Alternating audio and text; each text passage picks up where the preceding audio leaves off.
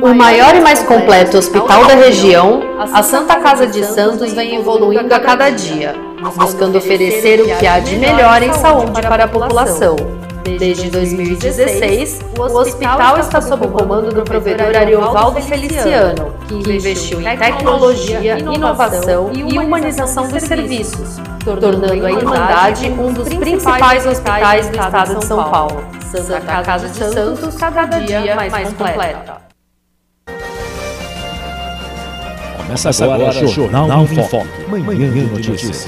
Apoio Santa Casa de Santos, cada dia mais completa.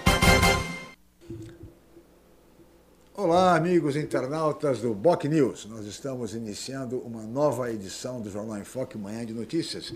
E nesta quinta-feira, 27 de maio, nós estamos recebendo com muito prazer aqui nos estúdios da Boc News TV o secretário de Planejamento do município de Santos, Fábio Ferraz. Bom dia, secretário. Prazer em recebê-lo. Bom dia, uma satisfação enorme estar aqui com vocês. Agradeço o convite. Já antecipo aqui um cordial abraço a todos que estão nos acompanhando também. Muito bem. Secretário de Planejamento Fábio Ferraz, vamos falar muito sobre o futuro de Santos.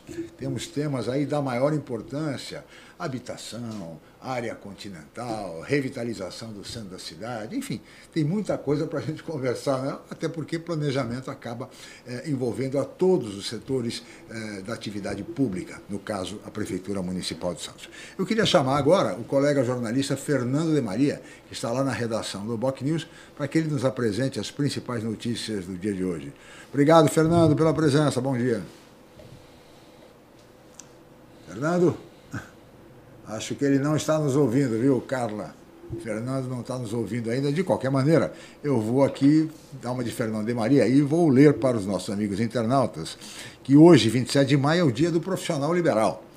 E as principais notícias de hoje são as seguintes: leitos de UTI Covid chegam a patamares de abril.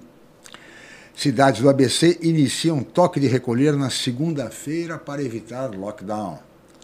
Santos faz consulta popular para orçamento participativo.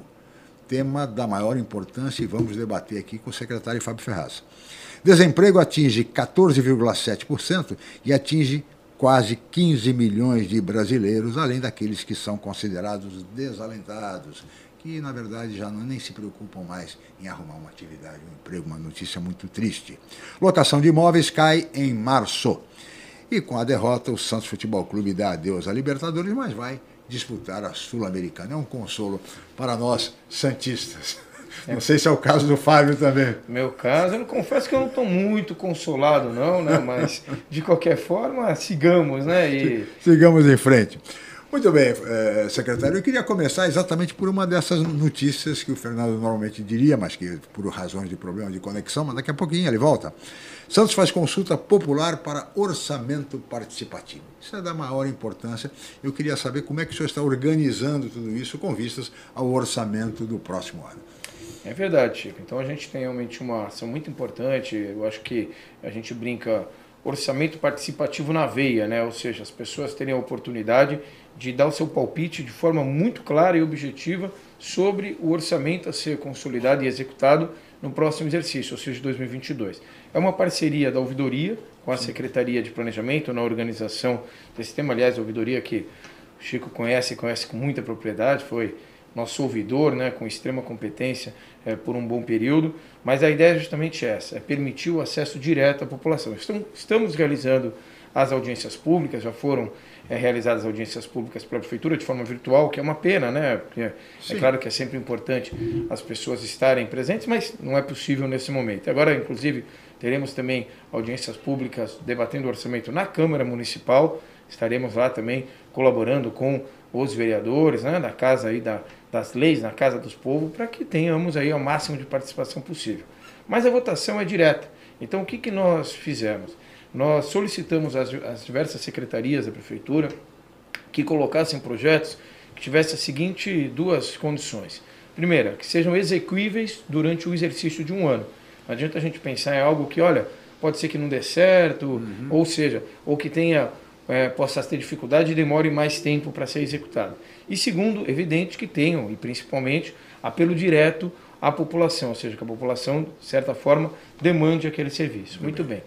Foram elencados 65 projetos ao total, na média aí aproximadamente 300 mil reais o custo de cada uma dessas ações, e nós colocamos no portal da prefeitura, então qualquer um pode acessar agora, santos.sp.gov.br. E lá e ver e verificar. Exato. Tem lá um linkzinho. Me dá, me dá, me dá alguns exemplos desse. Olha, vou fazer uma propaganda então. De, do, primeiro, vou fazer uma propaganda aqui de um, de um, é, de um, um processo, de um projeto, projeto, melhor da Secretaria de Planejamento ah, e Inovação. Então a gente colocou lá Wi-Fi na Zona Noroeste. Então elencamos quatro praças na Zona Noroeste que com uma verba de aproximadamente 300 mil reais a gente consegue Ótimo. instalar o Wi-Fi público, então garantindo acesso direto à população. Estou fazendo bom. uma propagandinha aqui, ó. Ah, pessoal bom. que quiser se animar. Agora, o pessoal vai e vota. Votou, então entrou nesse linkzinho. São três questões bem simples, um cadastro bem simples. O e-mail da pessoa, o sexo da pessoa, já ali referenciado, e o bairro da pessoa, porque a gente quer depois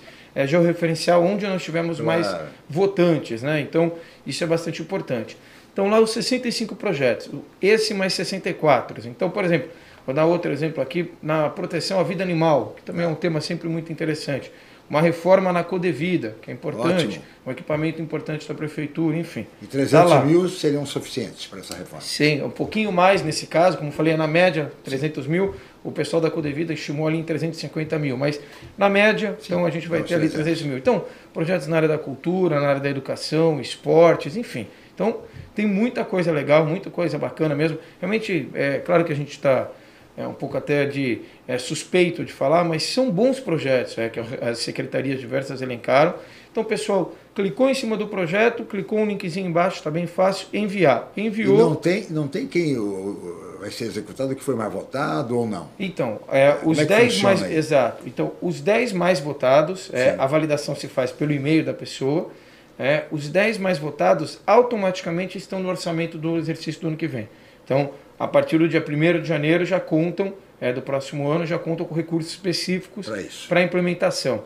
Então, na prática, é, o pessoal vai votar e aquele que tiver maior envolvimento da população Sim. automaticamente está no orçamento do próximo e ano. E os 10. outros 55? Os outros 55 a gente vai tentar replanejar, ou seja, é, vou dar um exemplo claro.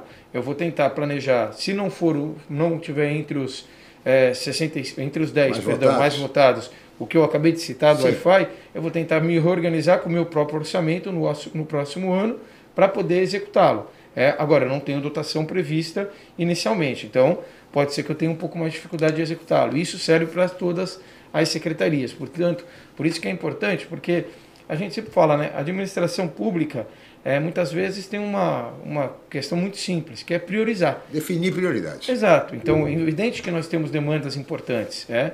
Agora, é possível atender a todas num curto prazo de tempo? Certamente não. É, acho que quem, o gestor público falar que vai resolver tudo, que é, enfim, o dono da razão, é, ou é, não fala a verdade, ou é ingênuo. Sim, claro. É, então, sinceramente, a gente já tem um pouco de, talvez um pouco de experiência adquirida em permitir que a gente não vai conseguir resolver tudo, todas as demandas em curto prazo de tempo. E falta com a verdade, realmente aí já é uma questão de índole e isso é, não é um caminho que nós seguiremos jamais. Então, falar de forma clara, o que está previsto no orçamento vai ser executado. O que não está previsto, vamos tentar encontrar recursos, encontrar condições, é, aí infelizmente, num segundo momento, para poder executar. Por isso é importante que você, amigo internauta, entre no site da prefeitura, santos.sp.gov.br? Vai lá na Secretaria de Planejamento, tem lá os 65 projetos, vota, pode votar uma vez, um projeto só ou pode votar em 10? Pode votar uma vez só. Então, Mas um projeto só? Um e-mail, um voto. Essa é a e ideia. Para um projeto? Um projeto. Não pode votar em 10 projetos? Não pode votar em 10 projetos. Então vai lá, escolha o projeto que atenda melhor o seu bairro, a sua comunidade, vote e peça para os amigos votarem, os vizinhos, enfim, para que exatamente, no caso citado pelo secretário, o Wi-Fi em quatro praças é, da Zona Noroeste seja implantado em 2022, sem falta, possa ser executado pela Prefeitura. Está aí o compromisso do secretário. E daí, orçamento participativo. É isso mesmo, é a participação da população. É, secretário, eu queria chamar agora o Fernando de Maria, que está lá na redação, acho que a conexão já foi restabelecida. Né? Fernando, mas a, a, o dia do, do, profissional liberal e também as chamadas aqui das notícias eu já fiz. Já estive aqui no seu lugar. Eu tentei representá-lo né, neste momento. Mas fica para você as perguntas dos nossos internautas e mesmo suas em relação ao secretário. Obrigado, Fernando, pela presença. Bom dia. Obrigado, Chico. Obrigado, Fábio, também aos nossos convidados. E também os internautas que nos acompanham já estão participando aí nas, redes sociais, no Facebook, no nosso YouTube. Muito obrigado pela sua audiência. Como a Paula Silva Souza, as pessoas hoje em dia falam muito dos animais. Então, essa, essa pauta não seja importante, mas, mas há outras também importantes, como idosos abandonados, dependência química, que cresce em Santos, além dos moradores de rua. Aí, aí pegando esse gancho, existem também projetos específicos para essas perguntas aí da Paula, e, e como, como que os internautas, as pessoas vão monitorar aí os projetos que estão na frente, então, como, como isso é feito, é possível avaliar isso, quem vai estar na frente, essas coisas, a gente, a gente pode saber que também pode ter um lobby na reta final aí nas redes sociais, infelizmente isso acontece em muitas empresas, né? É, como a prefeitura também lidar com isso?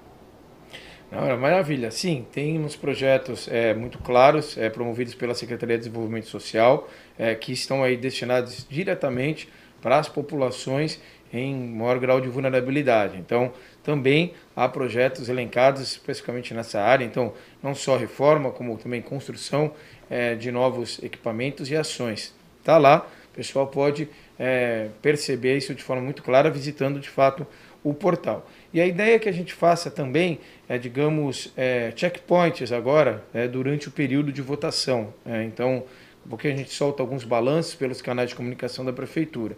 E a pessoa, logo quando ela vota, isso é interessante, ela votou, ela tem uma acesso a uma informação direta de quais, é, digamos, é, como está o processo de votação. Então, essa informação é dada para a pessoa no exato momento em que ela vota. Para o votante. Isso, para o votante. E é claro, aí volto a dizer, né?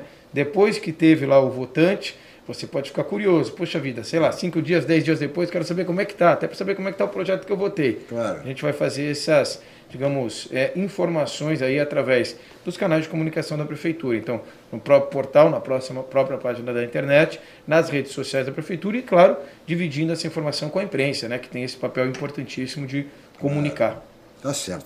E a partir de quando, secretário, as pessoas podem começar a votar? Já está valendo. Já está então, valendo? Já está valendo. Essa votação iniciou-se aí no dia é, 16 é, próximo passado, né? E segue aí agora por mais é, um mês e meio, né? A gente tem ainda um período amplo aí de votação. Vocês vão até final de junho. Exatamente.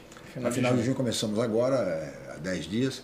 Então, até lá, e de vez em quando vocês vão fazer por meio da assessoria de imprensa, enfim, um balanço. Um balanço de como nós estamos. Para a gente poder informar. É até aqui dar uma, ah, uma, uma prévia, já? Uma prévia. O, o, mais votado até então, é, hum. no momento, é um tema bastante interessante que foi direcionado pela FUPES, né? que é justamente a organização e realização dos Jogos da Juventude no próximo exercício. Então, então esse é o que está liderando aí o ranking nesse momento. Né? E logo depois tem alguns projetos da cultura também que estão muito bem posicionados, projetos muito interessantes, aliás, da cultura. Olha, até fica aqui fazer minha propagandinha também, né? Os de, de tecnologia, por enquanto, ainda não tiveram muitos votos aí.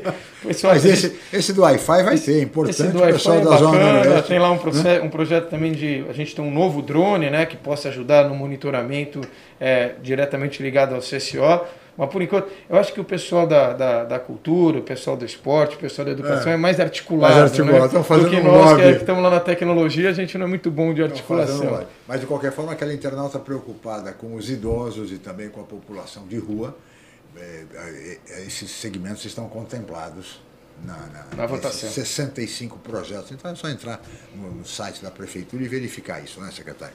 Agora, secretário, além disso, tem alguns temas aí que são importantíssimos, é, porque depois nós vamos falar de saúde, porque o secretário de Planejamento, o Fábio, foi secretário de saúde na gestão passada, né?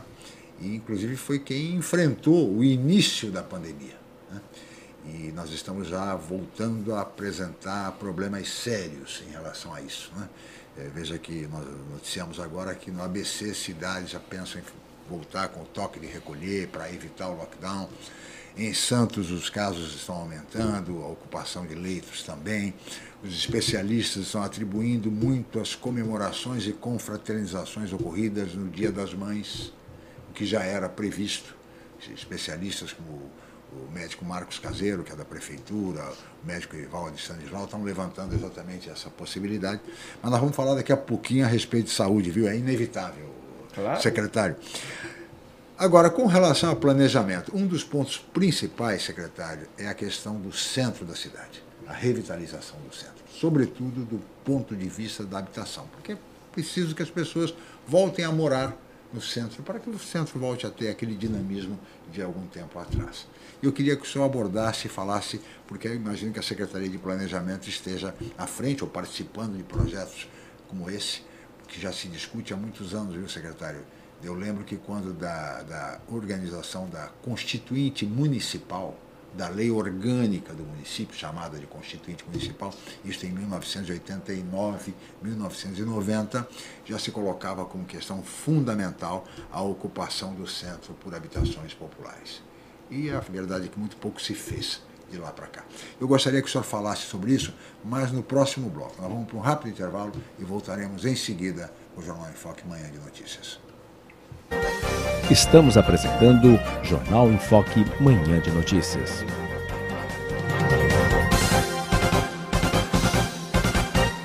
O maior e mais completo hospital da região, a Santa Casa de Santos vem evoluindo a cada dia, buscando oferecer o que há de melhor em saúde para a população.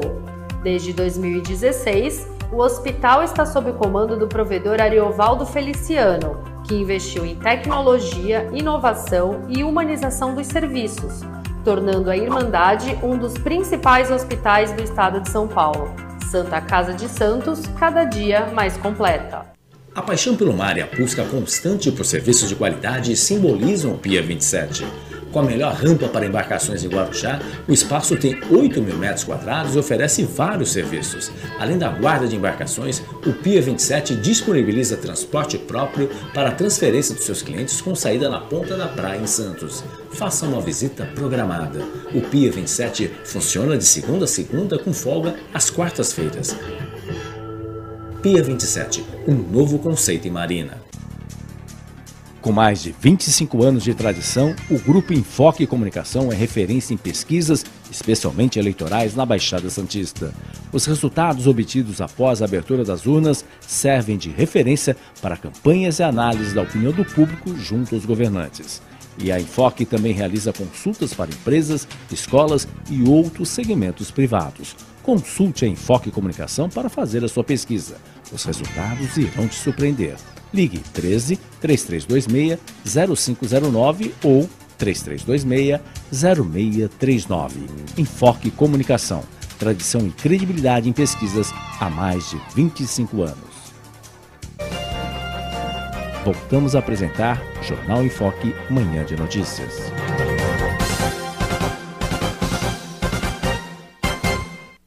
Muito bem, de volta com o Jornal em Foque, manhã de notícias desta quinta-feira, 27 de maio. Hoje recebendo com muito prazer aqui nos estúdios da Boc News TV o secretário de Planejamento do município de Santos, Fábio Ferraz. E daqui a pouquinho ele vai falar sobre o centro, a revitalização do centro, ocupação por habitações populares. Antes disso, porém, nós vamos chamar o colega jornalista Celso Vernizzi, que vai nos trazer a previsão do tempo para hoje. Bom dia, Celso, seja bem-vindo. E agora, Celso Vernizzi. O aumento do tempo. Olá, amiga, olá, amigo. Depois da superlua, vem aí um super sol pela frente, hein? E vamos ter elevação das temperaturas até os 27 graus. Vai fazer calor à tarde. O frio diminuiu, vai diminuindo. A cada noite, menos frio, mas ainda incomodando. E não é porque vai esquentar que não vai voltar a esfriar durante a noite. A massa de ar frio vai perdendo intensidade, mas ainda atua sobre o estado de São Paulo. E o litoral terá rápida queda de temperatura depois do anoitecer e as outras cidades paulistas também. 27 no litoral, 28 na capital, 30 a 32 graus no interior do estado. E vem uma frente fria por aí. Amanhã, na sexta-feira, entre a tarde e a noite, ela começa a mudar o tempo vira o tempo no fim, de semana e vem frio por aí. Começo da próxima semana, outra vez reforcem agasalhos e cobertores. Por enquanto, menos agasalho, menos cobertor. Semana que vem, mais agasalho, mais cobertor. Um abraço a todos. Obrigado, Celso, nosso homem do tempo, Celso Vernizzi. Mas, secretário, vamos falar sobre o tema que discutimos antes do intervalo e antes do Celso Vernizzi, que é a questão da ocupação do centro da cidade, da revitalização por habitações populares. A Secretaria de Planejamento tem projetos para tanto. De que maneira, há quanto tempo se discute isso, secretário, a ocupação por moradias populares, mas avança-se muito pouco. Por que razão? Verdade, né? De fato, a gente precisa ter como, um, digamos, um dos temas centrais aí, não só para a revitalização do centro, mas para a pujança econômica da cidade, né? Sim. Então, realmente é uma prioridade é, do prefeito Rogério, atual, e temos aí a Secretaria é, de Assuntos Portuários e da Sim. Região Central, Secretaria de Desenvolvimento Urbano e nós, a Secretaria é, de Planejamento, dando um suporte para que, quem sabe, aí a Coab, né, a nossa unidade de habitação, de, ligada à habitação diretamente, consiga desenvolver projetos na área, digamos, social. Mas o conceito é bem simples, Chico. Olha, é, é, acho que as grandes cidades é, no mundo é, viveram um processo de transformação. Talvez em momentos anteriores a gente tinha regiões é, residenciais, regiões comerciais e o deslocamento é, contínuo das pessoas para essas regiões. Aqui em Santos é, o pessoal sempre fala, né? Pô, vamos para a cidade, né? Aquela coisa antiga é, que passou, que já foi de um outro tempo, mas que de certa forma ainda é, faz parte da nossa memória afetiva. Mas essa realidade mudou. É, eu sei que é um pouco difícil a gente falar, mas dificilmente, nas características que são atuais, de deslocamento de pessoas, o centro terá a pujança de comércio como teve em outros momentos. Então, você já matou o ponto e o ponto central é esse: moradia, residência. O centro ele tem que ser um bairro como qualquer outro bairro da cidade, como Aparecida, como Embaré, como a Ponta da Praia, como Bom Retiro, como o Rádio Clube. É, ou seja, que as pessoas moram e que existam atividades comerciais. O que, que a gente está fazendo? O que nós entendemos aí como um primeiro passo? Primeiro, é claro, a prefeitura já fez e está fazendo o seu dever de casa. Entender as, regiões, as áreas que possam é, permitir, é, digamos, é, a atividade residencial, então terrenos ou mesmo prédios que possam ser retrofitados, ou seja, ter um retrofit, né? deixar de uhum. ser, por exemplo, uma destinação comercial num primeiro momento, para que se tenha uma destinação residencial. E nós promovemos aí um chamamento é, da iniciativa privada. Então, e os construtores? Qualquer pessoa, em um primeiro momento, ainda não. Nesse exato momento, está no site da prefeitura, o pessoal vai entrar agora também, santos.sp.gov.br, tem lá um linkzinho cadastro de imóveis região central.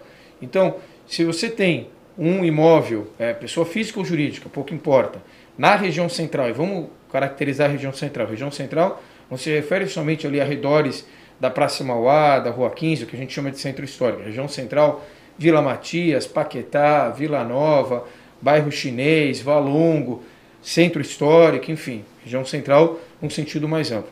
O que a gente pede? Cadastre seu imóvel. Né? Que, que nós vamos fazer? Os nossos técnicos da prefeitura vão compreender do ponto de vista é, tributário, como está a condição do imóvel, do ponto de vista de preservação, é, digamos, histórica, então qual é a zona que ele está, o que, que é possível, o que não é possível, e vamos fazer uma visita. O único pedido que a gente faz e o único compromisso é, que o é, proprietário do imóvel tem é nos permitir visitar o imóvel. A única, esse é o único compromisso, mais nenhum. É e nós vamos ali estipular uma expectativa, digamos, daquilo que nós entendemos que seja o potencial construtivo daquele imóvel. Então, por exemplo, um terreno, olha, é possível aqui, de certa forma, consolidar uma, um prédio que se permita 50 unidades habitacionais. Um imóvel comercial, um prédio comercial, através de um retrofit, podemos transformá-lo em 40 unidades habitacionais. Qual que é a ideia? A ideia é a gente ver o que é viável de fato, fazer um grande bolo. Muito bem. Em cima desse grande bolo, vamos para o segundo ponto, que é precificar. Bom, para fazer isso tudo acontecer, quanto custa? Então, custa X é, milhões de reais, porque é evidente que é uma intervenção importante. O que, que é possível o privado fazer e o que é necessário, de fato, de incentivo do público? Porque me parece que em um momento, primeiro momento, o público vai ter que entrar com dinheiro. Claro. Então, poder público municipal, estadual e federal. Estadual já temos uma linha de diálogo já aberta com a CDHU, que já se mostrou motivado a participar, porque está fazendo um movimento muito similar na cidade de São Paulo. Então, ali no centro de São Paulo, está acontecendo um movimento muito parecido com que esse que nós estamos programando. Esse DHU já se mostrou, é, digamos, é, motivado em colocar dinheiro nessa história. Muito bem.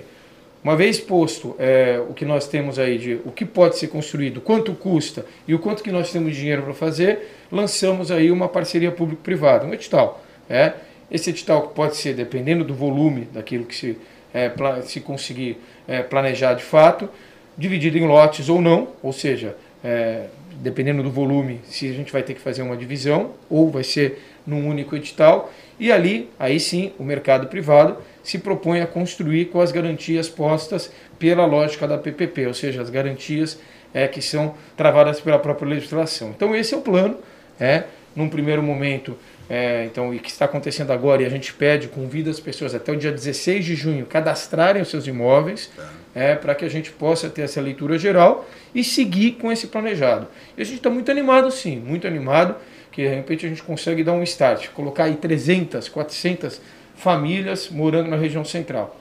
Com isso, sinceramente, a gente tem uma crença que, e dado custo, esse... E o custo desses imóveis Olha, para o cidadão? Olha, que, veja, são, normalmente são pessoas que têm é, renda, uma renda pequena ou têm renda praticamente inexistente.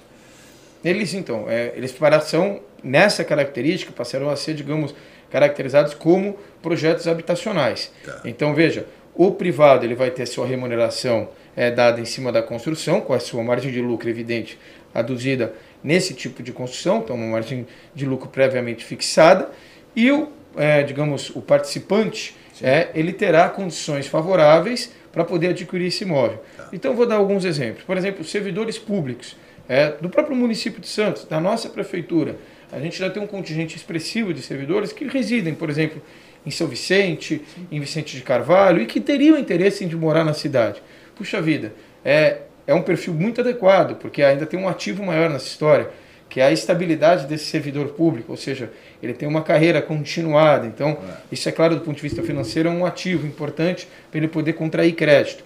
Então, a ideia é atrair esse tipo de público, ou seja, um público, numa primeira visão, de 6 a 10 é, renda familiar, 6, 6 a 10, 10 salários, salários mínimos, mínimos tá. é, para que possa realmente participar, é, adquirindo aí a unidade é, a sua unidade e, claro, é, contraindo as prestações nas condições bastante positivas que esse tipo de empreendimento realiza. Então, esse é o ponto. E aí, sinceramente, qual é a nossa crença? Dado esse pontapé inicial, a ideia sim é que o próprio setor privado aí sim se motive. Sim. É, para, pô, então agora eu vou por minhas pernas próprias, né? Claro. Então, e é claro, aqui ninguém quer é, desmotivar, pelo contrário, né? essa ideia é motivar também o setor privado a poder promover investimentos. Mas é, hoje ainda ele não se sente muito animado para tal. É? Então por isso que é preciso sim que o poder público faça essa interferência inicial. É? E aí num segundo momento, realmente é eu acredito que o privado estímulo, se regula. Um estímulo para, até para a iniciativa privada. Perfeito. E olha, assim, do ponto de vista estrutural, o centro está pronto para essa transformação. Sim, porque o centro tem tudo. Tem tudo, exato em saneamento, pavimentação, iluminação, é, equipamentos públicos, transporte, é, aquilo que normalmente você não encontra em áreas afastadas que acabam é, sendo contempladas com conjuntos habitacionais. Esse é o ponto. Você constrói o conjunto, mas não leva a infraestrutura, depois tem que levar aos poucos. Isso tudo dificulta. Esse o, o centro tem tudo. Agora, eu, eu, eu, queria aproveitar, já que estamos falando de habitação do centro, para chamar a secretária a participação do Zé Augusto Viana Neto, do Cresce, do Conselho Regional é, de Corretores de Imóveis, que também está, está conectado conosco. Está nos ouvindo? Zé Augusto, bom dia, muito obrigado pela presença. Bom dia, Francisco. Prazer muito grande falar com você. Bom dia também ao secretário Fábio. Prazer, uma satisfação muito grande estar aqui.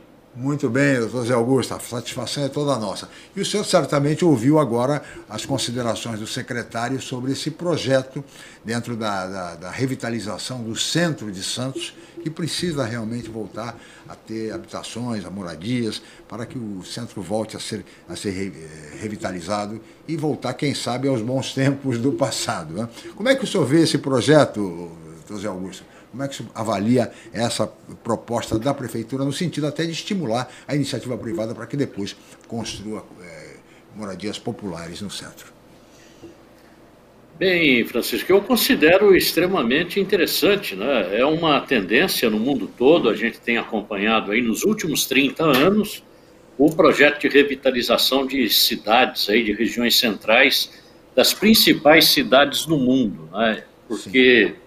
São regiões extremamente bem servidas de infraestrutura, bem conservadas no aspecto urbanístico, e, evidentemente, praticamente desperdiçadas porque não existe população residente. Né, e acabam sendo invadidas aí por é, pessoas viciadas em drogas e fica abandonado, pichações. E Santos eu tenho acompanhado, né? eu sou de Praia Grande. Sim. E frequento Santos, evidentemente, tenho meus irmãos que moram em Santos, e vejo que vem tendo aí um processo de revitalização até que eu considero histórico, pelo menos há mais de 20 anos. aí na, na região da Bolsa do Café, é, bastante coisa foi feita e tudo que se foi feito se vê que tem êxito, né, é aceito pela sociedade. Agora, no que diz respeito à, à construção de habitação popular, é, evidentemente que é o melhor dos mundos, mas Aí a própria iniciativa privada, a sociedade, é que acaba causando dificuldades para que o poder público atinja esse objetivo.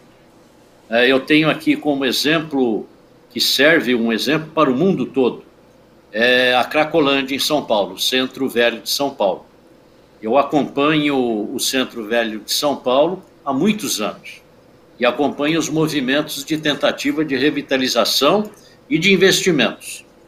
E olha, nos últimos 30 anos você não pega nenhum investimento privado. Né? Só temos investimento é, de origem de recursos públicos, tanto do Estado quanto da Prefeitura. Porque é impressionante.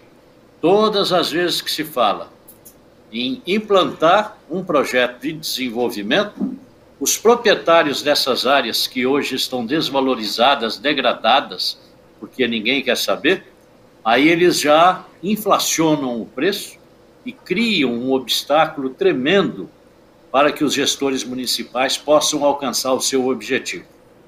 Então, eu acredito que temos que passar por um processo é, estratégico de negociação, sem impulsionar ou então tributando valorização, alguma coisa tem que ser feita, porque senão a iniciativa privada, a sociedade, é que causa empecilho para o atingimento desses objetivos.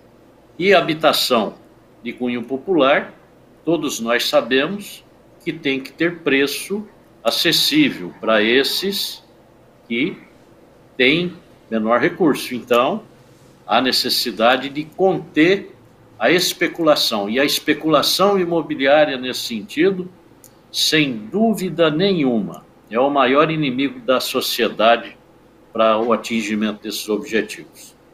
Muito bem, é uma análise do presidente do Creche, Zé Augusto Viana Neto, muito lúcida a esse respeito. Fábio, eu gostaria que você comentasse, mas eu queria agregar mais, um, mais uma questão e queria que você respondesse depois do intervalo, que ainda relativo ao centro, nós temos aquela região ali do Paquetá, a região dos cortiços. É uma situação seríssima, gravíssima, as condições subhumanas da população, vivendo ali em condições precárias, como todos nós sabemos muito bem. E são imóveis antigos, cujos proprietários às vezes talvez já tenham até falecido, os herdeiros, por sua vez, se desinteressaram ou moram fora do Brasil. Ou seja, é uma situação difícil e que exigiria evidentemente, um processo de desapropriação por parte do poder público, algo semelhante, algo similar, para que se resolva definitivamente, até oferecendo a essa mesma população que ali reside condições melhores e com dignidade para a sobrevivência. Eu gostaria que o senhor falasse e abordasse esse aspecto, mas no próximo bloco. Nós vamos para um rápido intervalo e voltaremos em seguida com o Jornal em Foque Manhã de Notícias. Estamos apresentando Jornal em Foque Manhã de Notícias.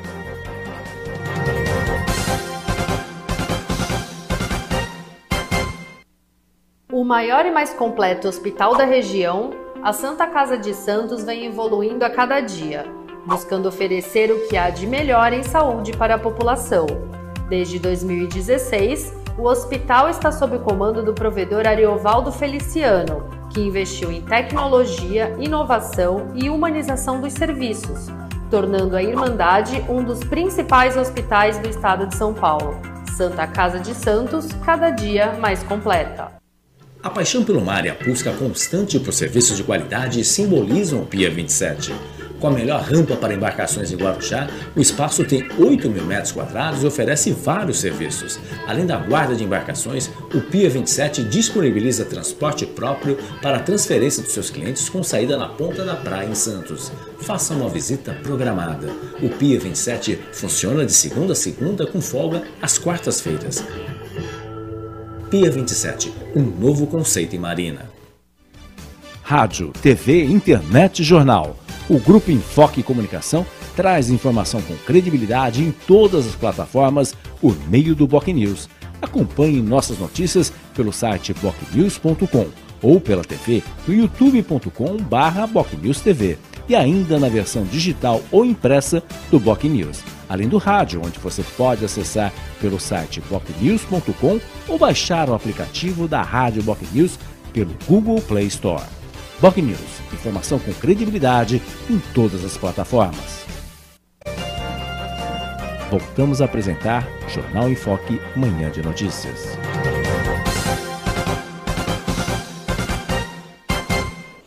Muito bem, estamos de volta com o Jornal em Foque, manhã de notícias desta quinta-feira, 27 de maio, e hoje recebendo com muito prazer aqui nos estúdios da Boc News TV o secretário de Planejamento da Prefeitura de Santos, Fábio Ferraz, e virtualmente o presidente do Cresce, José Augusto Viana Neto, que também está participando do programa, debatendo a questão da habitação. Eu queria agora colocar ao secretário Fábio também depois ao, ao próprio José Augusto essa questão envolvendo especificamente aquela região do Paquetá, em Santos, aquela região de cortiços. Uma situação dramática, é, secretário, o senhor conhece ali, o senhor sabe disso, e há muitos e muitos anos. E nós sabemos que ali há necessidade de muitos recursos públicos, mas sobretudo do governo federal, do governo do estado e também da prefeitura, mas enfim, um grande esforço público para que se resolva aquela situação, secretário. É possível? Olha, é possível, é complexo, mas possível. Né? E é só rapidamente, é, o Viana, de forma como todos nós já conhecemos, né? com muita experiência, eficácia aí nas, nas suas ponderações, porque ele vai no ponto, né? o ponto certo. Né? Então, acho que ele colocou um dos temas que são os principais aí, que é justamente até que ponto que o privado, de certa forma, é, se estimula de fato a dar sua conta de participação. E aqui, é claro, a gente sempre quer, como poder público, estimular a iniciativa privada a se mostrar bastante atuante e ter lucro, nenhum problema nisso. Agora, é com equilíbrio. Né? Então, a gente percebe realmente, quando há, digamos, uma especulação imobiliária em uma determinada região, os projetos de cunho, digamos, de desenvolvimento urbano ficam é, mais difíceis de serem consolidados. Então, a nossa expectativa realmente é ter aí uma, um despertar é, entre, digamos, os é, particulares que detêm áreas, inclusive, e aí já entrando é, nesse ponto mais específico do Paquetá, onde estão estabelecidas essas famílias realmente em alto grau de vulnerabilidade social, o que é muito triste. É, a gente sempre fala muito das palafitas, é, em especial na Zona Oeste, que também é um drama da nossa cidade, da nossa região, sem dúvida. Mas a gente nunca pode esquecer dessas famílias que estão ali na região central, especificamente mais ali na Vila Nova, no Paquetá, arredores do mercado municipal, também vivendo em condições muito duras, muito difíceis. Então, a ideia é, quem são os donos desses imóveis? Puxa vida, vamos chamá-los, é? Vamos lá, você está disposto, está afim, legal. O que a gente vai fazer com esse imóvel? Vai derrubar o imóvel, vai construir outro? Essa é a ideia. É evidente, volto a dizer, necessário se faz, num primeiro momento, o aporte de recursos do poder público. E, diga-se passagem, é uma conta, de certa forma, perversa onde tem maior grau de vulnerabilidade, mais necessidade de aporte público. Onde tem menos grau de vulnerabilidade ou mais estabilidade da sociedade, o mercado se resolve sozinho. É, então, é muito atrativo para o mercado construir nos bairros já é, estruturados de forma residencial. Nos bairros em que há alguma dificuldade a mais, o poder público tem que se fazer um pouco mais presente. E aí, faz ser necessária, é claro, a participação intensa do governo do Estado, é, através dos projetos direcionados pela CDHU, e volto a dizer, a gente já tem isso muito bem é, consolidado. É, consolidado não, acho que não é o termo adequado, muito bem avançado. Né? Consolidado é quando a gente realmente consolida, mas a gente tem uma conversa muito avançada já com o CDHU que se mostra realmente bastante participativo, com a participação, é claro, da nossa companhia de habitação aqui da Baixada Santista, da Coab, e também a necessidade do governo federal se fazer presente. A gente, infelizmente, nesse Mas momento... Mas o governo federal tem recursos para isso? Olha, Chico, é, se tem o recurso, eu não posso afirmar se tem ou não. Aí tem que perguntar Paulo Guedes, né? Como, não parece, diria, porque quem paga, nossa... quem paga, viu, secretário, permita-me, um auxílio emergencial nessa crise da pandemia de 150 reais, com botijão de gás custando 100, é. 100 reais um botijão de gás, isso é uma vergonha, como diria o, o Boris Casoy. É um absurdo. Como é que você com 150 reais não consegue comprar com os 50 que sobram? É nem uma cesta básica. É, o, o ministro Paulo Guedes ele é fez uma, uma, uma fala contundente essa semana, assim como jornalista absolutamente atuante. Ele, uma fala também polêmica, além de contundente, né? Disse que até agora eles jogaram na defesa, jogaram na retranca. É. e agora que vem para o período eleitoral, que é uma pena, que não deveria se fazer gestão ataque. pública, né? é, pensando em eleição, mas de qualquer forma, vamos partir no ataque. Então, o que, que a gente interpreta o que que é o ataque? Né? É, o que, que é o ataque? Está sabendo isso, que então, ataque vai é liberar esse? recursos para projetos importantes, como, por exemplo, projetos habitacionais.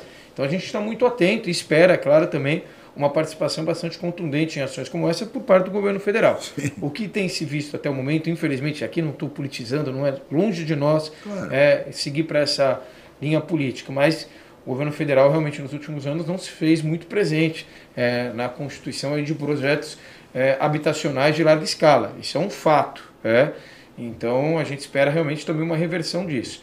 E aí, é claro, a prefeitura precisa estar organizada é, para desenvolver esses projetos. A gente falou aqui dos 6 a 10 salários mínimos como uma faixa é, e também do 2 a 4, é, que aí seria, digamos, necessário um pouco maior a participação do governo federal e a ideia aí sim atingir essas é. famílias que vivem em condições é, de vulnerabilidade Sim, social elevada é, na região especificamente do Paquetá. Sem dúvida nenhuma. E como diria é, o saudoso governador André Franco Montoro, né?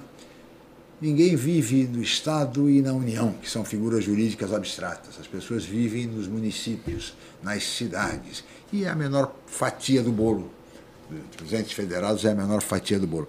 É, doutor Zé Augusto, o que, que o senhor espera desse ataque aí anunciado pelo ministro Paulo Guedes, hein, que vai partir para o ataque agora no ano eleitoral? Ei, doutor Zé Augusto. Bem, uh, escala, eu acho que é um, um descuido, viu, de, de comportamento, porque não fica adequado a uma autoridade em que a palavra, quando dita, gera um efeito imediato na bolsa ah. de valores, no câmbio, ah. é, na paz e tranquilidade da nação. Ah, e eu, quando logo no início do governo, eu fiquei muito decepcionado com Paulo Guedes no momento em que ele se dirigiu ao Sistema S. O Sistema S, todo mundo sabe, faz um trabalho social Sim. e um trabalho é, acadêmico de instrução para jovens, crianças, uma coisa fabulosa. Extraordinário. E quando ele falou, extraordinário, é fantástico. E quando ele falou de cortar é, 50% dos recursos que são destinados ao sistema S, e falou, vamos cortar isso é, conversando para não cortar tudo. Então imagina, quando começa um governo e vem uma fala forte como essa, lá dentro da sede do sistema S, foi no Rio de Janeiro, é, foi uma coisa muito contundente. Então, eu acredito que o ministro é, deveria ter mais cuidado, porque uma declaração como essa, de uma autoridade como a dele, que todos sabemos que a, a sua influência, sobretudo dentro do governo, é muito grande, ela é uma palavra decisiva, inclusive frente à opinião do, do presidente da República. Então, é lamentável. Eu acho que as coisas precisam ir com mais vagar, né? com mais atenção, mais debate, mais discussão. E muitas coisas não podem ser discutidas em público, muito embora ah. todos nós é, cobremos a transparência em tudo, e você, é, La Escala, como jornalista, evidentemente cobra essa transparência. Claro. E evidente que todos nós queremos a transparência. Sim. Mas há determinados termos que não se usam em público, é porque geram um efeito extremamente negativo e nós não estamos num momento em que você possa assustar os investidores. Sem dúvida. Né, para que eles levem recursos para outros lugares. Então, eu acho que isso daí tem que ser tratado com maior delicadeza. Maior delicadeza. E com a, o doutor Zé Augusto, o secretário, é sempre a análise dele é uma análise lúcida. Fato. Como convém uma pessoa preparada, qualificada. Infelizmente, no Brasil, as autoridades falam a, a toda hora, são verdadeiros boquirrotos, é, falam, nem sabem o que estão falando, é falar por falar, por impulso. Quer dizer, é uma coisa assim horrorosa e esquecendo-se que toda autoridade, quando fala, ela gera direitos e deveres. Eles não se percebem, não se apercebem da importância do cargo, da liturgia do cargo. Ou seja, é uma, olha, é uma coisa espantosa. Eu fico imaginando a repercussão internacional. A gente acompanha aqui pela nossa mídia atrás, mas imagino por aí. O, sabe, a, que se fala do Brasil, sem contar essa questão da vacina. Mas eu queria chamar agora o Fernando de Maria, que está lá embaixo. Fernando, desculpe aí, mas a, a conversa aqui com o doutor Zé Augusto e com o Fábio está tá, tá caminhando, caminhando muito bem, muito interessante. Por favor, Fernando. Muito interessante, parabéns aos convidados, mas infelizmente eu vou trazer uma notícia triste. Agora de manhã morreu o arquiteto urbanista, ex-governador do Paraná, Jaime Lerner. Né? Ele morreu por. Ele estava no Hospital Universitário Evangélico Mackenzie aí, e estava internado desde a semana passada com quadro de febre. No caso, o escritório do, do, do urbanista eh, tem uma parceria, inclusive, com a Prefeitura de Santos. Infelizmente, ele tinha uma doença crônica renal muito triste aí, enfim, o falecimento do ex-governador e urbanista, que reformulou eh, toda a Curitiba, enfim, o próprio Paraná, de certa forma, durante o seu mandato. Sem dúvida nenhuma. Aí, sentimentos né? à família de Jaime Lerner. Exatamente. E aí os nossos internautas, a Paula Silva Souza, a Silva Silvinha, lamentando aí a poluição visual lá no centro, o ex-vereador e também, também presidente de Jabaquara, Adelino Rodrigues, uh, elogiando também o Fábio Ferraz, aí sempre trazendo pessoas competentes no programa, o ex-prefeito também de Bertioga, José Mauro Orlandini, que ele que falou aí, lamentou muito também a morte do Jaime Lerner também. A Tatiana Lombauer, o poder público deveria desapropriar as propriedades inativas que se transformam em risco para a saúde. O Antônio Ferreira, o Antônio Ferreira também, né, participando, a Marta Medeiros. Tem uma pergunta agora no Facebook, aqui é Facebook e YouTube, muita gente uh, perguntando. Calma aí, Manuel, vamos fazer sua pergunta agora. Estava reclamando que não tinha sido feito. Aí, a modernidade e o histórico podem viver em harmonia. Como explicar, por exemplo, a derrubada do casarão da Alexandre Martins onde com certeza vai haver impacto negativo no trânsito, inclusive estacionamento, além de rede de esgoto para o local. Existe planejamento urbano para áreas já densamente povoadas? Sempre surgem novos empreendimentos em Santos, porque anualmente estão o IPTU.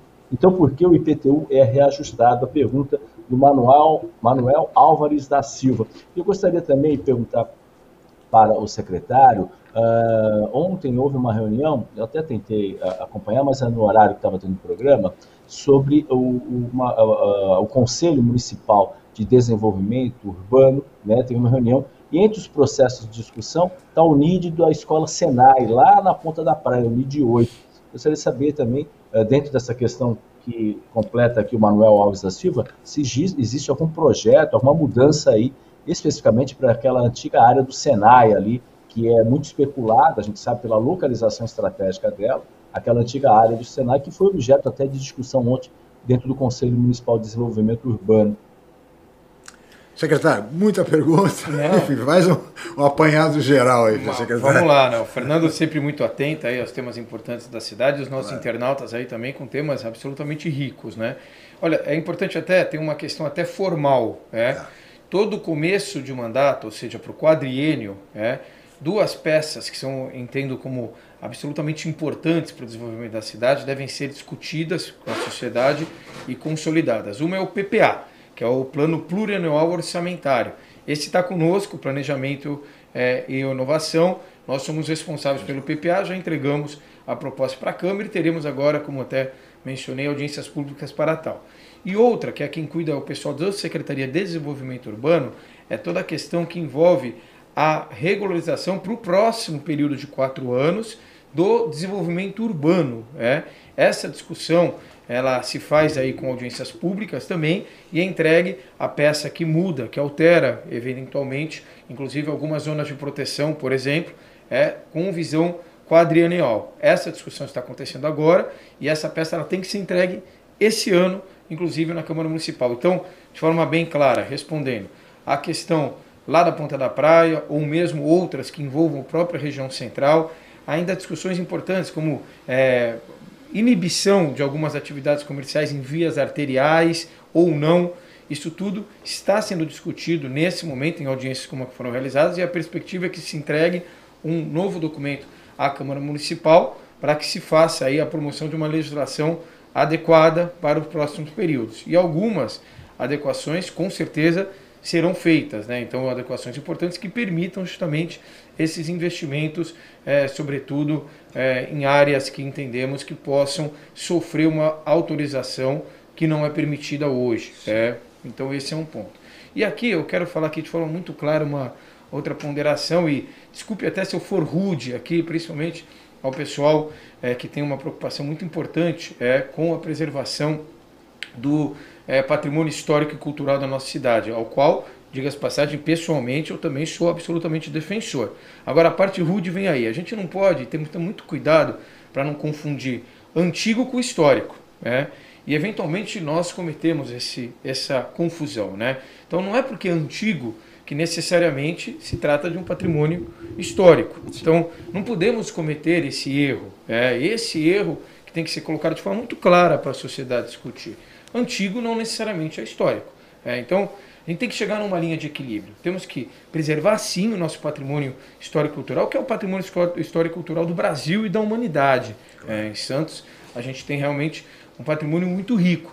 Mas não podemos, às vezes, nos exceder, é, digamos, é, digamos é, protegendo excessivamente algumas localidades ou edificações que não são necessárias. Você se refere ao casarão da rua Alexandre Martins. É um ponto. É, então, é, tem discussões que são importantes. Né? Então, a gente percebe, de certa forma, algum exagero. Outro dia, que eu vou dividir aqui com vocês, numa reunião de trabalho, colegas da prefeitura e com alguns proprietários de imóveis no centro, apareceu lá alguns imóveis é, de proprietários que estão animados em, de certa forma, ver uma destinação para eles. E tinha ali preservação em fachadas que, sinceramente, é claro, eu não sou da área de arquitetura, né? então, humildemente, é, eu realmente mais aprendo do que posso, é, digamos, é, é, colaborar. Mas é bastante discutível o que é de proteção naquela fachada, é, e alguns exemplos nós temos na cidade. Puxa vida, a gente inibe o desenvolvimento econômico muitas vezes por um excesso de proteção. Somente essa ponderação. Não podemos deixar de proteger mas também não podemos nos exceder nessa proteção. Muito bem, secretário. Eu queria agora, eh, Zé Augusto, eh, chamá-lo novamente e colocar ao senhor o seguinte: eh, nesses tempos de pandemia, havia num determinado momento, antes da pandemia, uma tendência do mercado imobiliário da aquisição, do investimento de pequenos imóveis, imóveis assim, é, gourmets, com muita área de lazer, como lá, é, fachadas e, enfim, é, sacadas com churrasqueiras, enfim, priorizando muito o lazer, era o grande atrativo. Imóveis menores, mas com esse atrativo. Né? Agora, com a pandemia, nesse período, parece que o mercado se coloca mais no sentido da, da aquisição, do fortalecimento de imóveis maiores, que ofereçam, por exemplo, a possibilidade do proprietário montar um home office num dos quartos, enfim, mesmo que isso tenha um custo maior. Eu queria saber se essa avaliação é uma avaliação correta, adequada para o momento que vivemos de pandemia e falar um pouco se o mercado imobiliário, de um modo geral, Zé Augusto, você que preside o Cresce, está aquecido, ou está pelo menos aquecendo. Bom, Lescara, a tua, tua visão está absolutamente correta é, realmente é o que tem acontecido, né? As pessoas têm dado preferência a imóveis maiores e estamos sendo testemunhas aí, inclusive, de reforma de imóveis pequenos sendo adaptados para a questão do home office. E num primeiro momento, o ano passado, houve uma correria muito grande é, das grandes cidades para as regiões periféricas. Né? Você pega uma cidade como São Paulo, é, a região metropolitana de São Paulo, que se valorizou foram os condomínios fechados no, nas cidades do entorno da, da região metropolitana. É, apartamentos no centro, eles tiveram uma desaceleração na comercialização. E cidades assim como Ribeirão Preto, Marília, é, Bauru, é, São José dos Campos, São José do Rio Preto, cidades como essas, que são sedes de região metropolitana, ou então são centros do núcleo de adensamento do Estado, elas tiveram no seu entorno uma valorização muito grande, e sempre com projetos nesse sentido, né, de moradia para que a pessoa possa também fazer o seu gabinete de trabalho. Foi uma grande realidade. Santos, evidente que não escapou disso.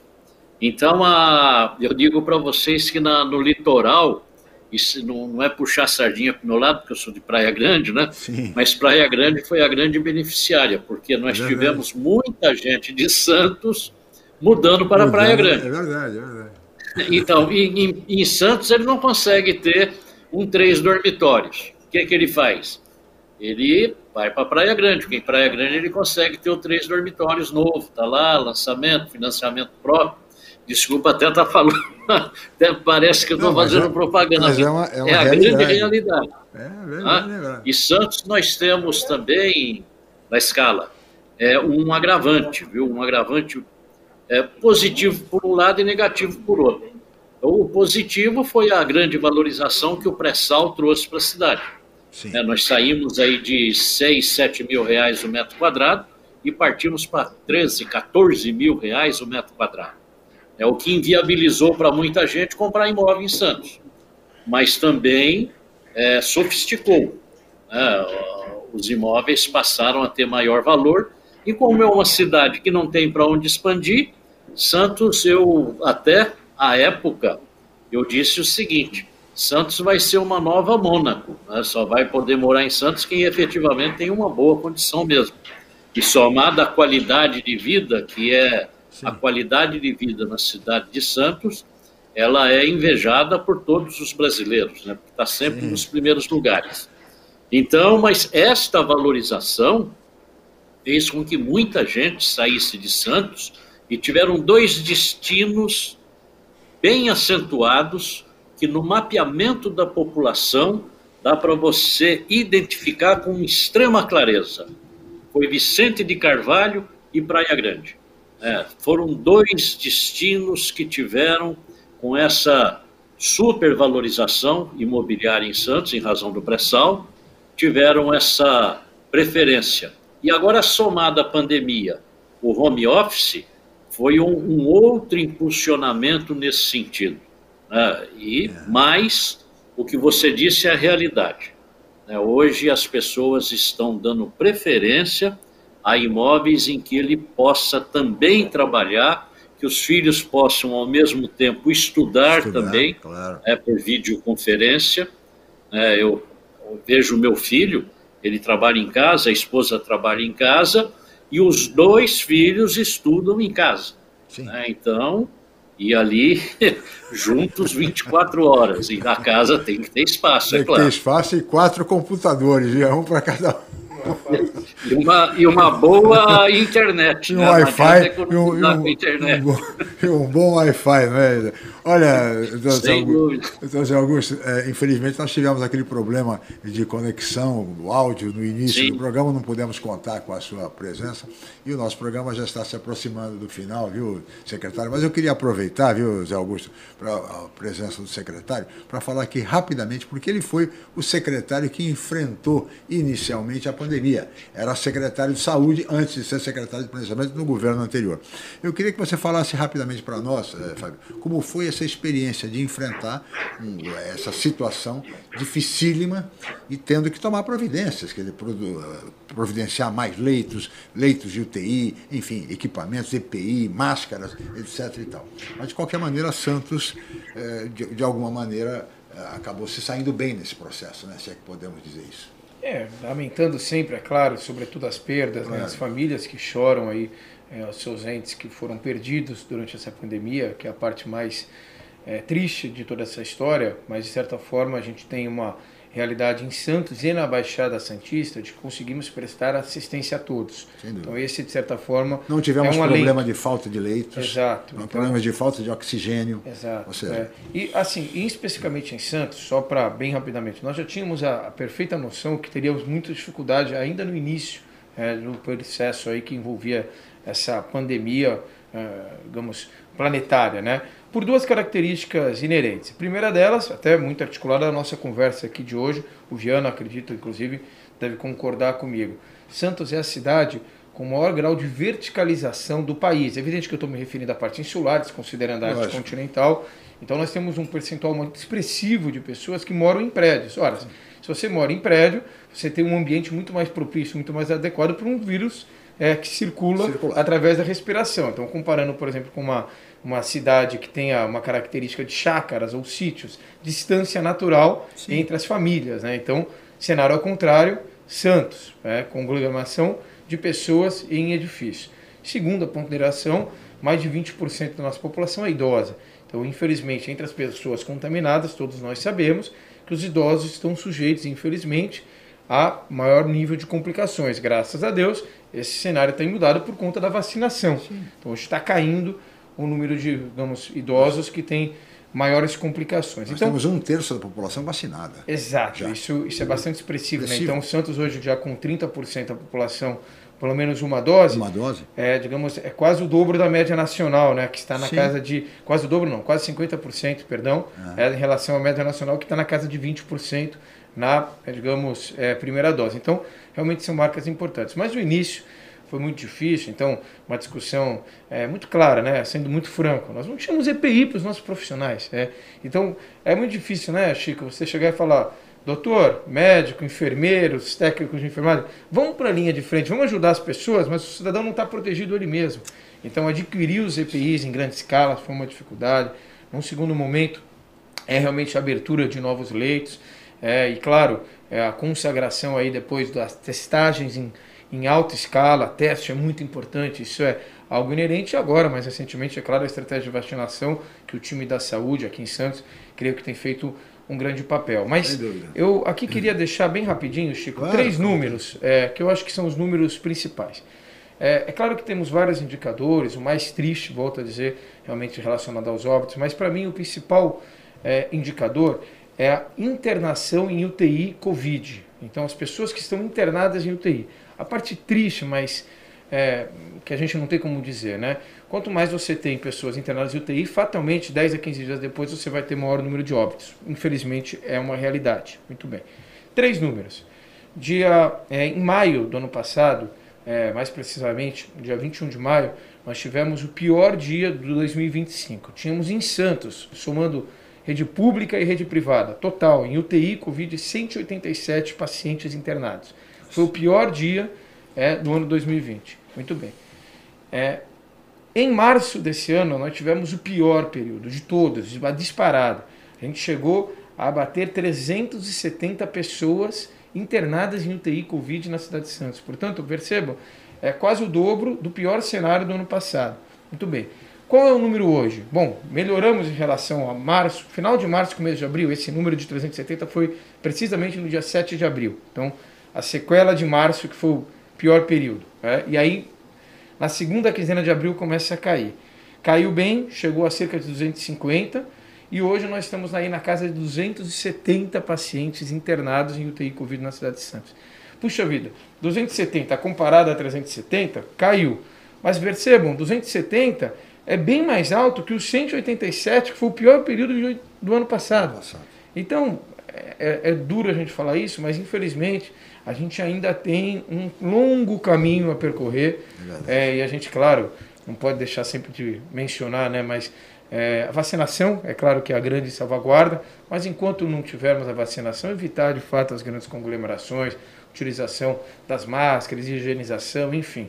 Esse, não tenha dúvida, que é a receita para que a gente possa, claro. espero eu, diminuir esses números em breve. Conscientização e vacinação é o binômio fundamental. Vacinação, Santos, ainda bem, é, um terço da população, de certa forma, já foi vacinado, pelo menos na primeira dose, é, dá algo em torno de 10% a 12% nas duas doses. Enfim, estamos avançando. Dependemos da vacina, mas a nossa capacidade de vacinar é extraordinária, rapidamente. Então, isso tem acontecido. Se tivermos vacina, sem dúvida vamos vacinar a nossa população rapidamente. É, o é nosso time aqui da saúde está é. muito motivado, muito tá preparado. De vacina. Eu, particularmente aqui, eu estou 40 a mais, um pouquinho mais de 40, estou ansioso para chegar a minha vez. e ah, não posso deixar de dar aqui também um, é, pedindo licença para o pessoal da saúde, até em nome do nosso secretário, a doutora Adriano Catapreta, por favor, pessoal, Fiquem atentos, aquelas pessoas que tiveram a imunização da primeira dose, nós estamos aí com uma busca ativa muito constante para tomar a segunda dose. Importante a Tem gente ativa. que não está tomando a segunda dose e poderia tomar, então fica aqui também o apelo. E nós, a prefeitura é, tem o nome de todo mundo, o endereço, enfim, é fazer a busca ativa é fundamental. Muito bem. Doutor Zé Augusto, eu queria agradecer muito a sua participação, a sua presença é, no, no, no, nosso programa de hoje. E queria deixar desde já um convite para que o senhor volte a participar, porque hoje tivemos um problema de conexão no início e não pudemos contar com a sua presença. Mas, de qualquer maneira, fica aqui desde já um convite para que o senhor volte ao Jornal em Foque, manhã de notícias, com toda a sua lucidez e esclarecimentos em relação à questão do imobiliário, a questão da habitação, a questão de planejamento. Muito obrigado, viu, doutor Zé Augusto? Eu é que agradeço, La Escala, quero agradecer a oportunidade e me colocar inteiramente à disposição. Eu, na presidência do Cresce, eu declaro sempre que imprensa é prioridade zero, porque temos que dar transparência naquilo que é feito e temos que ter o apoio da imprensa para divulgar aquilo que está sendo feito e o que tem à disposição da população. Eu quero cumprimentar o secretário Fábio Ferraz, dar os parabéns Considero que ele foi impecável como secretário da Saúde. É, nós atravessamos aquele difícil momento aí da pandemia, ele aí conduzindo todo o trabalho, foi perfeito. Quero, se me permite, cumprimentar também o secretário da Saúde lá de Praia Grande, o Kleber Sucol Nogueira, que era secretário na gestão anterior, foi reconduzido para essa gestão, demonstrando assim uma capacidade de trabalho, um controle muito bom. Eu acho que a região metropolitana da Baixada ela serve de exemplo para todos os demais brasileiros. Né? As autoridades da Baixada estão dando uma lição do que se faz no tratamento da Covid. Né? Fico muito tranquilo. Sinto-me orgulhoso de ter os filhos nascidos em Santos.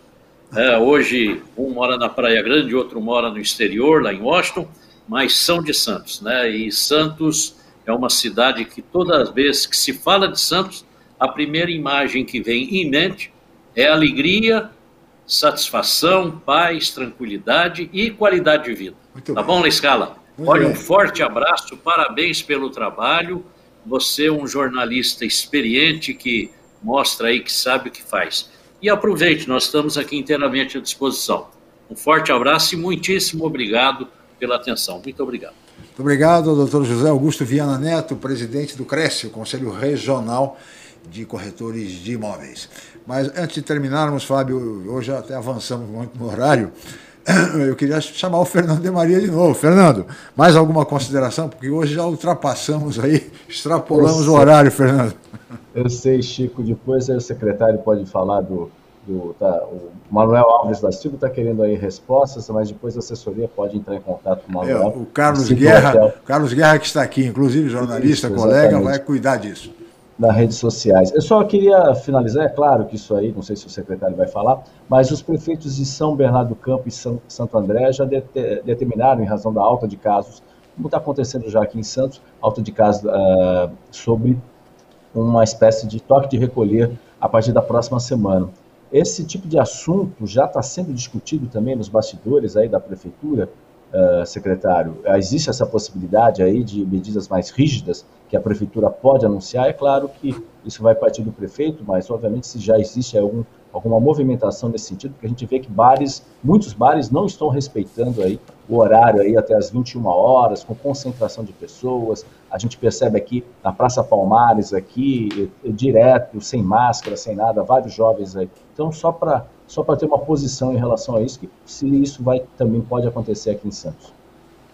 Olha, Fernando, nós temos um comitê contínuo, colaboro, faço parte, é, alguns, é, algumas pessoas da prefeitura, é, algumas pessoas do setor produtivo, né? Então, representação do sindicato é, do comércio varejista, dos restaurantes, bares e restaurantes, enfim, e também a classe médica representada, então a diretoria dos principais é, hospitais da cidade, enfim. Então é um comitê contínuo que se, resume, se reúne semanalmente. Por enquanto não temos nenhum tipo de é, tema colocado na pauta como uma eventual é, fechamento aí é, de algumas atividades, é, porém é, também de estabilidade. Não temos muito, é, digamos, a perspectiva real de é, abertura, até porque infringiríamos o Plano de São Paulo, que não é também aceitável. Mas nesse momento, de forma muito clara, não há nenhum tipo de discussão avançada para nenhum tipo de ação quanto à inibição de algumas atividades. E a gente insiste conscientização, como bem disse aqui o La Scala, talvez seja a principal ferramenta para a gente evitar ou diminuir os malefícios causados pelo Covid-19. É isso mesmo. Conscientização, distanciamento social, máscara. Não uso máscara para não prejudicar o áudio, mas vou colocar ao término do programa, assim como tirei quando iniciei o programa, e o secretário está corretíssimo porque está usando máscara, não há, né? fica a critério do nosso convidado, mantendo-se esse distanciamento. Máscara, álcool em gel, enfim, distanciamento, conscientização e vacinação. Está chegando aí novos insumos, vamos ter logo, logo mais vacinas e que isso aconteça rapidamente, né, secretário?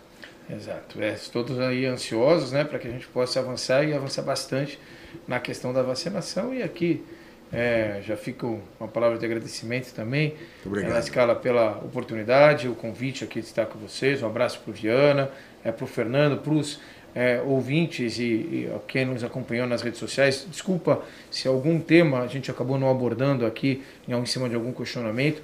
Não tem a dúvida, o De Maria vai estar tá passando para a gente aqui. O Carlos Guerra trabalha conosco aqui na, na imprensa, de fato, é, vamos providenciar as respostas e estamos à total disposição também para qualquer esclarecimento que porventura a gente não tenha tido oportunidade de fazê-lo aqui. E fica aqui, viu, secretário, desde já um novo convite para que o senhor compareça novamente e preste outros esclarecimentos. Temos vários assuntos, a pauta é extensíssima na área de planejamento, que toda, se envolve toda a cidade, enfim, mas vai ficar para uma próxima oportunidade. Muito obrigado, viu, secretário de Planejamento Fábio Ferraz, do município de Santos. Eu que agradeço. Mais uma vez, um abraço e conte sempre conosco. Muito bem. Agradeço especial, agradecimento especial ao Zé Augusto Viana Neto, que participou remotamente do programa, ao Fernando de Maria, a toda a equipe, especialmente a você, amigo internauta, pela atenção, pela audiência, pelo carinho. Amanhã estaremos de volta em mais uma edição do Jornal em Foque, Manhã de Notícias. Muito obrigado e até lá. O maior e mais completo hospital da região, a Santa Casa de Santos vem evoluindo a cada dia, buscando oferecer o que há de melhor em saúde para a população. Desde 2016, o hospital está sob o comando do provedor Ariovaldo Feliciano, que investiu em tecnologia, inovação e humanização dos serviços, tornando a Irmandade um dos principais hospitais do estado de São Paulo. Santa Casa de Santos, cada dia mais completa. Você conferiu Jornal em Foque, manhã de notícias. Apoio Santa Casa de Santos, cada dia mais completa.